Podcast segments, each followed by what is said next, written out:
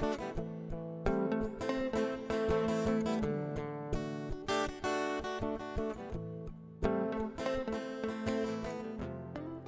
et bienvenue sur Dimanche Pépouze, le podcast pour s'accomplir dans ses études et mener une vie étudiante pépouze sans pépin.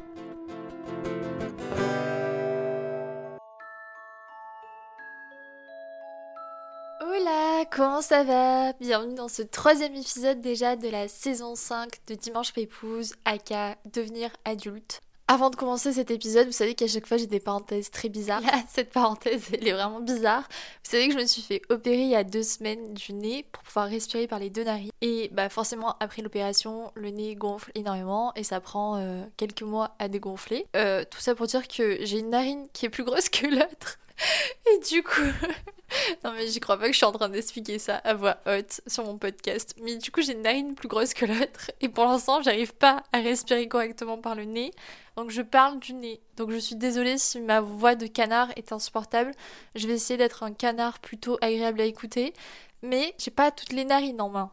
Bref. Aujourd'hui les gars, on a un sujet à aborder qui est quand même assez conséquent. Aujourd'hui on va parler de l'équilibre entre la vie pro et la vie perso.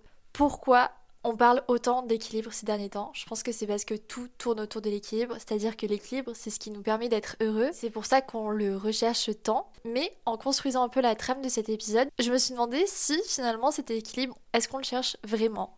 Parce que depuis la vingtaine, c'est-à-dire depuis que je commence à devenir une adulte, je me rends compte de quelque chose, c'est qu'avant, on me donnait des règles à respecter et je les respectais sans aucun problème.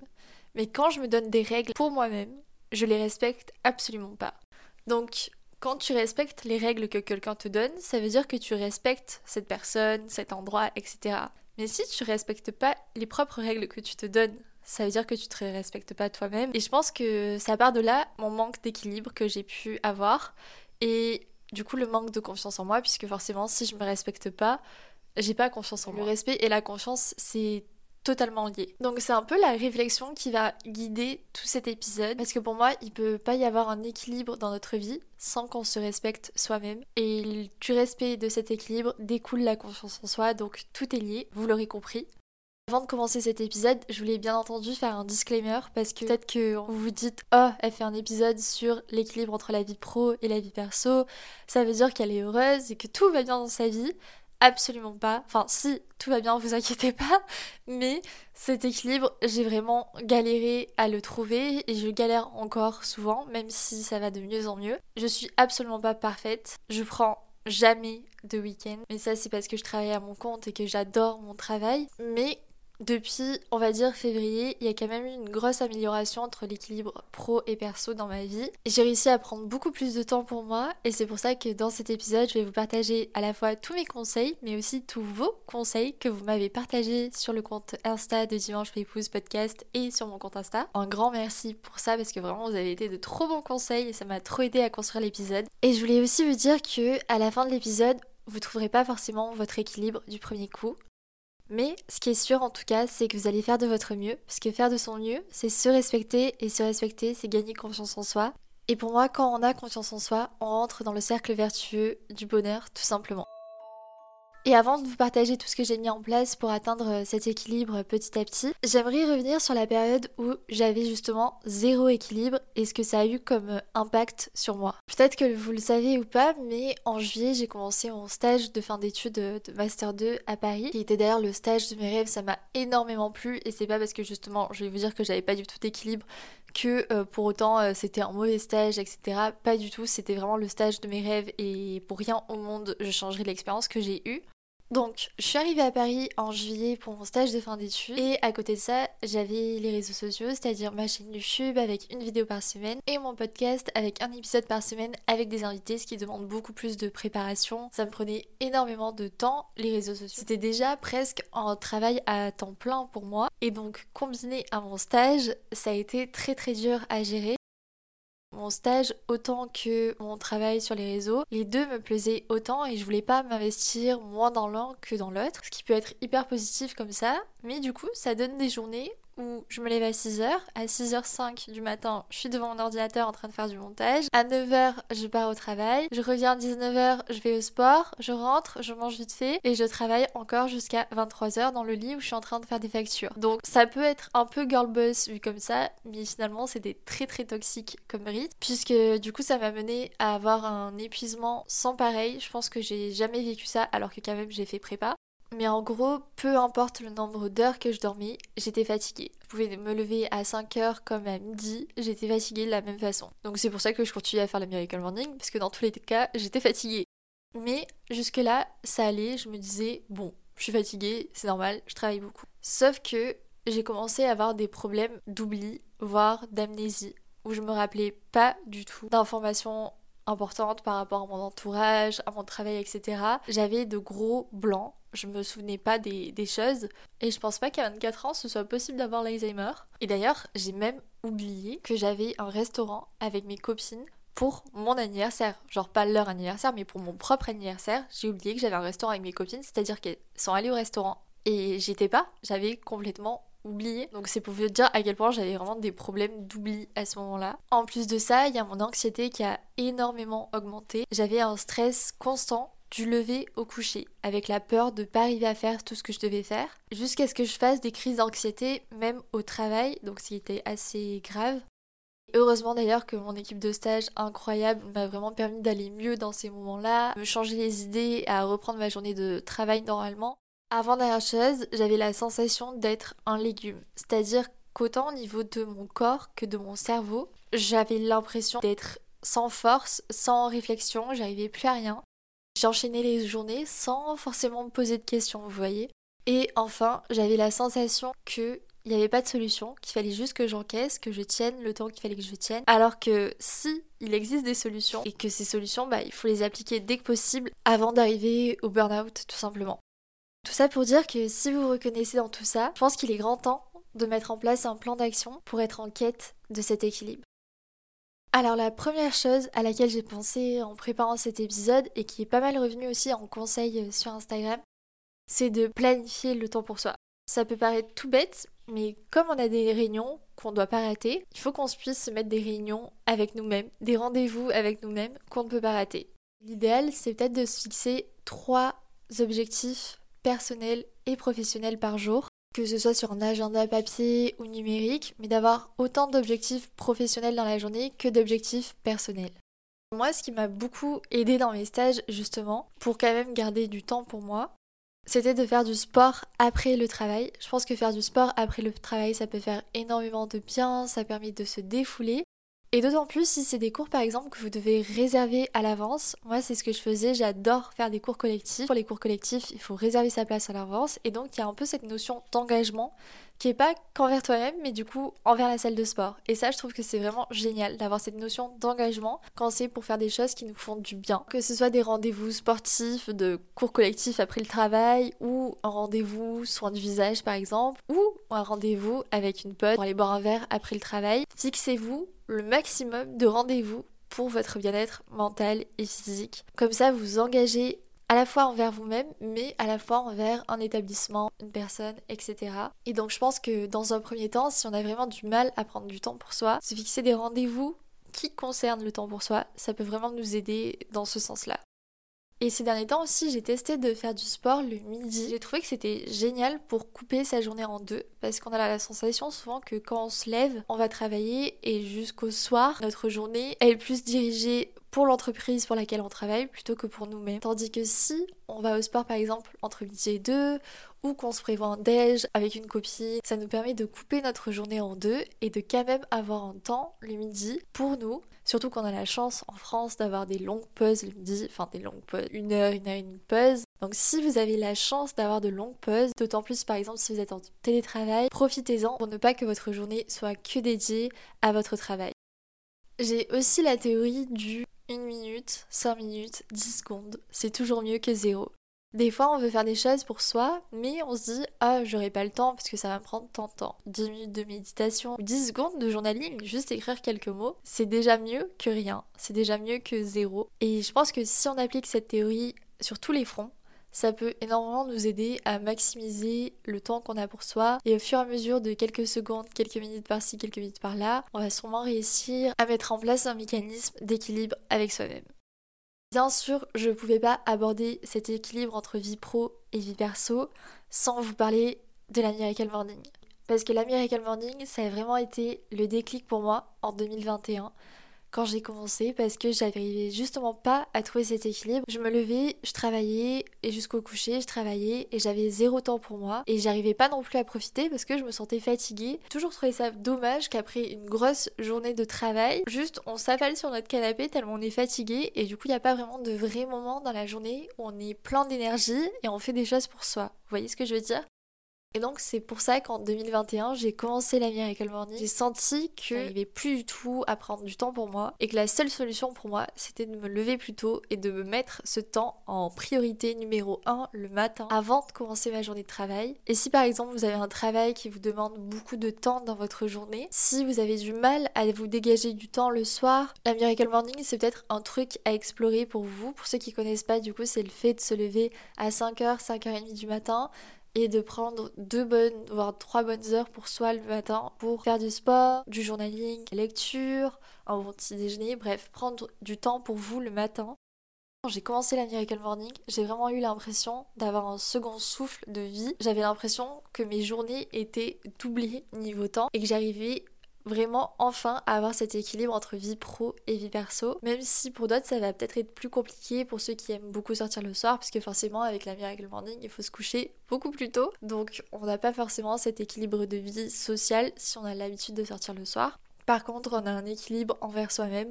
Où on arrive à se dégager beaucoup plus de temps en solo le matin. Et ça c'est vraiment une sensation incroyable de se lever plus tôt que tout le monde et de pas être dérangé. Parce que ben, le soir quand on prend du temps pour ça on peut aussi être dérangé sur les réseaux, par message, tout ça. Tandis que le matin, personne n'est réveillé, on est vraiment seul au monde. Et c'est une sensation qui est vraiment unique et juste en parler, ça me donne trop envie de reprendre la Miracle Morning, mais je suis pas sûre encore d'y arriver, quoique là, le soleil se lève plus tôt, donc ce serait peut-être le moment. Je suis désolée, vraiment, je parle comme un canard, je sais pas si c'est très agréable. Écoutez, je suis désolée.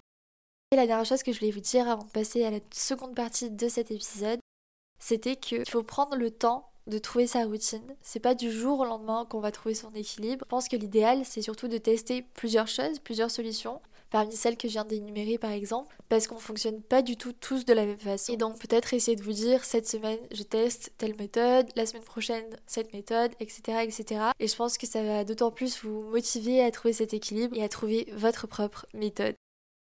Donc ça c'était ce qui concernait notre emploi du temps. Mais parfois on a beau avoir un emploi du temps bien établi, il y a toujours des facteurs extérieurs qui vont le perturber. Donc je me suis fait une petite liste de règles pour soi à vous partager qui pour moi sont primordiales pour trouver cet équilibre. Et la première, je pense que c'est la plus importante à mes yeux, apprendre à dire non et apprendre à le dire le plus tôt possible. Parce qu'apprendre à dire non le plus tôt possible, c'est se rendre service pour son futur moi. C'est ma maman qui m'a dit ça un jour, il y a quelques années. Elle a toujours tout fait pour les autres, elle est vraiment hyper tournée vers les autres et elle va toujours penser aux autres avant de penser à elle. Sauf que pendant longtemps, mais ça, ça l'a bouffé et c'est juste maintenant, à 50 ans passés, qu'elle s'est rendue compte qu'il fallait absolument qu'elle apprenne à dire non. Et par respect pour ma maman et pour moi-même, bien sûr, je m'engage à vote, avec vous d'ailleurs, à apprendre à dire non. Parce qu'il y a plein de fois où je fais les choses pour les autres. Il y a plein de fois où j'ai pas envie d'aller à un endroit, où j'ai pas envie de faire ça, et je le fais pour les autres. Et c'est très bien du moment qu'on se respecte soi-même. Apprendre à dire non, c'est se respecter soi-même et respecter les autres également. Par exemple, un cas de figure qu'on peut avoir au travail, c'est quand on nous place des réunions inutiles qui nous feront perdre notre temps alors qu'on a déjà beaucoup de travail. Là, je pense qu'il faut dès le début de notre premier emploi. Même si c'est pas simple, je l'admets, mais je pense qu'on sait reconnaître quand on peut le faire et quand on peut pas le faire. Faut apprendre à dire non, à dire bah écoute, là j'aurai pas le temps, est-ce que tu peux pas plutôt m'envoyer un mail récap et je te fais un retour dès que je peux? Mais je préfère prioriser cette tâche pour que ce soit fini à temps pour euh, la fin de la semaine, etc. Il y a toujours une façon de le dire. Je dis pas de juste refuser une réunion, mais peut-être d'essayer de gagner du temps là où vous pouvez en gagner pour être plus efficace dans votre travail et pas vous sentir sous l'eau. Parce que c'est vrai qu'il y a vraiment une, comment on dit, une réunionite. J'avais lu un article sur ça. Il y a un phénomène dans les bureaux en France où on a tendance à caler des réunions pour tout et pour rien à la fois. Et ça nous fait tellement perdre de temps dans notre travail, temps précieux sur lequel on pourrait passer pour faire des missions qui sont beaucoup plus prioritaires. Donc apprendre à dire non par exemple aux réunions, ça peut être un très bon début. Mais avec parcimonie, attention, ne vous faites pas virer à cause de moi. Et pour moi, ça fait le lien aussi avec la seconde règle qui est être efficace au travail. Je pense que dans certains bureaux, il y a aussi, en plus de la réunionite, le papotaïte. Pa, pa, papotaïte Papotagite Voilà. Les gens qui papotent beaucoup au bureau, en gros. Vous avez compris. Et ça, je sais que c'est un vrai problème parce que au fur et à mesure de la journée, quelques discussions par-ci, quelques discussions par-là, c'est très sympa, mais ça nous fait perdre beaucoup de temps dans notre travail. Et donc pour ça, il y a plusieurs choses que vous pouvez mettre en place si vous avez des collègues de travail très sympas mais un peu trop sympas. C'est soit par exemple arriver plus tôt et partir plus tôt si votre emploi du temps vous le permet, ou alors mettre un casque en bouchant d'oreille en mode là j'ai mon casque, personne ne va me déranger et vous serez beaucoup plus focus dans votre travail et il n'y a pas de mal à ne pas vouloir papoter au travail. Papoter sur les temps de pause déjà c'est très très bien et si vous avez vraiment envie d'être focus, je pense pas que vos collègues le prendront mal, au contraire ils vont respecter le fait que vous travaillez sinon c'est qu'il y a un problème. Et surtout, respecter ses horaires de travail dans la mesure du possible. C'est-à-dire que si on est censé travailler de 9h à 19h, on est parti. Et ce qu'on n'a pas fait aujourd'hui, on le fera demain. Même si je sais bien qu'il y a des périodes où ça va pas forcément être possible d'avoir cet équilibre parce qu'on a beaucoup plus de travail que d'habitude. Et c'est ok, on peut aussi s'adapter selon les périodes. Et je pense que s'il y a bien une seule qualité à développer dans le monde du travail, c'est l'adaptabilité. Tout se passe pas tous les jours comme prévu. Être flexible avec son emploi du temps dans la mesure du raisonnable, c'est ok. Mais il faut aussi savoir détecter les moments où les limites du raisonnable sont franchies et se poser les bonnes questions. Est-ce que c'est vraiment un travail qui respecte mon équilibre? Ensuite, il y a un gros sujet par rapport à l'équilibre vie pro, vie perso avec le télétravail. Le télétravail qui s'est vraiment développé depuis le confinement 2020, je vous apprends rien. C'est vrai que je vois de plus en plus de boîtes, surtout à Paris, qui mettent en place le télétravail. Et ça peut être en gros plus, comme en gros bémol aussi pour certaines personnes. Parce que travailler chez soi, ça peut être très cool, mais ça peut être très anxiogène aussi, et on peut vite se sentir pas du tout productif et perdre surtout cet équilibre entre vie pro et vie perso, puisqu'on travaille depuis chez nous. Et donc, les quelques conseils que j'aurais à vous partager par rapport à ça. Surtout que depuis bah, janvier, je suis en télétravail puisque je travaille depuis chez moi. Mais justement, j'ai appris à séparer les espaces et j'essaie au maximum de ne plus travailler chez moi. Si vous me suivez sur Insta, vous l'avez vu. J'ai pris un abonnement au prêt-à-manger, qui est un café qui a partout en France, je crois, et surtout à Paris, où je paye genre 25 euros par mois, mais j'ai 5 boissons offertes par jour et je peux passer ma journée là-bas à travailler, personne va me virer. Et c'est génial, il y a des prêt-à-manger partout dans Paris, donc je peux aller à n'importe lequel, et ça me permet de travailler ailleurs que chez moi et de profiter de bonnes boissons. Bien sûr, j'aurai tendance à vous dire de privilégier les petits cafés, mais c'est vrai que 5 euros par-ci, 5 euros par-là, ça commence à faire beaucoup tous les jours. Donc c'est pour ça que moi j'ai pris un abonnement. Mais si par exemple vous avez un jour de télétravail par semaine, pourquoi pas aller travailler dans un petit café à côté de chez vous, où les gens ont l'habitude de travailler aussi par exemple. Ça peut vraiment vous permettre d'être plus focus, de ne pas mélanger votre espace de vie avec votre espace de travail et d'être beaucoup plus productif, mais aussi de pouvoir décompresser une fois que vous rentrez chez vous, comme si vous rentriez du travail. En tout cas, moi je sais que c'est quelque chose qui m'aide beaucoup et c'est quelque chose que je faisais aussi quand j'étais étudiante. J'avais pour habitude d'aller travailler à la bibliothèque qui était ouverte jusqu'à 22h. Donc des fois je sortais de chez moi à 20h et de 20h à 22h je me faisais une session à la bibliothèque et j'étais hyper focus. Et je pense qu'il faut vraiment pas négliger son environnement en termes de travail. Pour moi c'est vraiment la clé. Si vous vous sentez mal chez vous, allez dans une bibliothèque, allez dans un café, dans un espace de coworking, travaillez chez quelqu'un d'autre, essayez au maximum de sortir de chez vous. Et aussi en étant en télétravail, vous pouvez aussi voir les côtés positifs du fait que vous avez beaucoup moins de temps de transport et donc beaucoup plus de temps pour vous. Et donc je pense qu'il y a plein de choses à mettre en place pour trouver cet équilibre justement en étant en télétravail. Par exemple, mon copain, bah, du coup, en étant en télétravail, il peut se lever plus tôt le matin pour aller à la salle et être à l'heure pour ses réunions à 9h en télétravail. Il n'a pas de temps de trajet, il a le temps de faire son sport le matin et comme ça c'est fait et le soir il peut chill.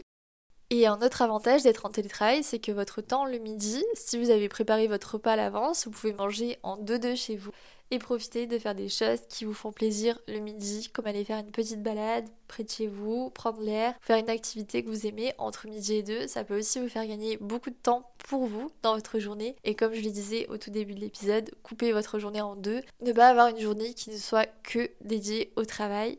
Et je pense que d'autant plus quand on est en télétravail, c'est hyper important de couper, de sortir de chez soi, que ce soit pour aller faire des courses, pour aller se promener une dizaine de minutes entre midi et deux. Faites-le parce que rester toute la journée dans une même pièce à travailler chez soi, ça peut vite être décourageant. Et enfin, la dernière règle pour soi que j'ai écrite et que vous m'avez d'ailleurs partagée, et je suis totalement d'accord, c'est que pour trouver cet équilibre entre vie pro et vie perso, on n'y pense pas forcément, mais il faut aussi savoir faire le tri autour de soi. Arrêtez de perdre votre temps avec des personnes toxiques. De toute façon, quand ces personnes sont toxiques, vous le ressentez au fond de vous. Donc parfois on a tendance à se voiler la face, mais si vous réfléchissez là trois secondes, vous savez quelles sont les personnes toxiques qui vous entourent et pour moi, trouver l'équilibre, c'est justement être entouré de personnes équilibrées. Et c'est pour ça que faire le tri autour de soi, c'est primordial. Ça concerne à la fois le travail et la vie perso, même si c'est bien sûr plus facile de faire le tri dans la vie perso plutôt que quand c'est des collègues de travail. Faites le tri au maximum autour de vous parce que si vous êtes équilibré mais que votre entourage ne l'est pas, obviously ça pose problème à trouver cet équilibre. Bref, j'ai beaucoup parlé, j'ai l'impression, pour ce troisième épisode, mais j'avais tellement de choses à dire, j'ai l'impression que c'est un sujet tellement vaste et il y a peut-être encore plus de choses à dire, donc si vous avez des retours, si vous avez envie de compléter l'épisode, n'hésitez pas à le dire en vous rendant sur l'insta du podcast, at dimanche en m'envoyant un DM ou en commentant le dernier post. Je voulais conclure cet épisode en vous disant que bien sûr, trouver l'équilibre, ça prend du temps. Ça se fait pas du jour au lendemain, surtout quand on vient de commencer en premier emploi, en premier stage, etc. Mais le plus d'efforts on va mettre à trouver cet équilibre, plus ça va facilement devenir une habitude et on va avoir cette facilité à trouver cet équilibre beaucoup plus rapidement. Donc si vous écoutez cet épisode maintenant, mettez des choses en place pour que cette semaine qui arrive, vous puissiez déjà tester plein de choses pour trouver cet équilibre. Essayez de trouver cet équilibre le plus tôt possible et le mieux ça sera. Et si vous écoutez cet épisode mais que vous n'êtes pas forcément dans la vie active, ça vaut aussi pour la vie étudiante parce que justement, moi j'ai vraiment sacrifié le fait de trouver cet équilibre quand j'étais étudiante alors que ça m'aurait bien aidé une fois arrivée dans la vie active. Donc plus on met d'efforts à trouver cet équilibre plus tôt, le mieux c'est. Et puis voilà, je commence à plus avoir de voix, j'ai beaucoup trop parlé. Mais j'aimerais trop savoir ce que vous avez pensé de l'épisode. Venez me dire que ce soit sur Instagram, at Dimanche Podcast ou at. Et en avis aussi sur Spotify ou Google Podcast, ça aide beaucoup à référencer le podcast et moi ça me fait énormément plaisir de lire vos retours. Et n'hésitez pas à me faire vos suggestions en termes de prochains épisodes, qu'est-ce que vous aimeriez écouter.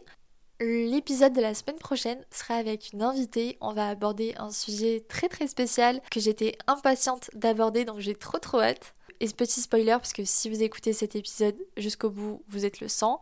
Donc je vais vous dire ce qui est en train de se passer au moment où vous écoutez cet épisode. Si vous écoutez cet épisode à la sortie, le jour J, le dimanche, le dimanche 30 avril exactement, sachez que je suis actuellement dans l'avion depuis au moins 10 heures parce que je pars en vacances au bout du monde pour la première fois de ma vie avec mon amoureux, ma copine et son copain au bout du monde. On part à Bali pendant deux semaines. Ça va être complètement fou, j'ai beaucoup trop hâte. Donc j'ai préenregistré plein d'épisodes d'avance pour bien sûr ne pas rater mes jours de publication. Je pense que là, je vais avoir beaucoup plus de facilité là-bas à trouver cet équilibre, bizarrement.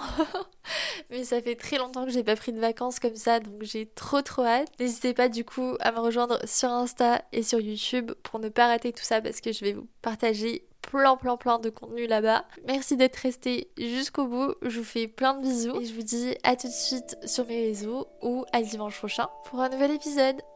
Bye